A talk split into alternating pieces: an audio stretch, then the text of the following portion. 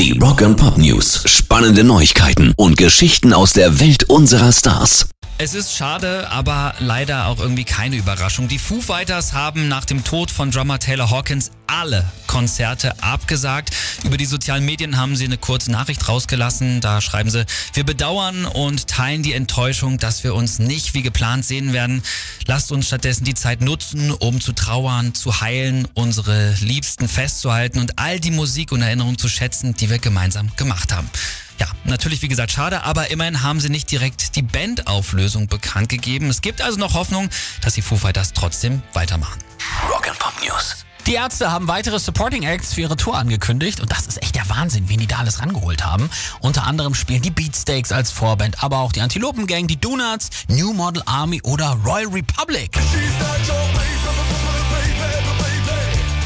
Farin Belarot spielen unter anderem am 3. Juni in Hannover, am 20. August in Bremen oder am 11. September in Mannheim. Rock and Pop News. Eine sehr geile Aktion von Rammstein. Die haben jetzt überall auf der ganzen Welt elf, elf Zeitkapseln versteckt und die könnt ihr finden. Die Koordinaten dazu gibt's auf der Homepage der Jungs und dann könnt ihr mal gucken, ob vielleicht da bei euch in der Nähe irgendwas rumliegt. Wenn ihr so ein Ding findet, dann ist da ein Code drin, den gebt ihr dann auf der Rammstein-Seite ein und dann könnt ihr einen der neuen Songs vom neuen Album enthüllen. Und übrigens jeder, der so eine Kapsel findet, gewinnt außerdem zwei Tickets für ein Rammstein-Konzert mit An- und Abreise und auch Unterkunft. Also Pokémon für echte Kerle. Viel Spaß dabei.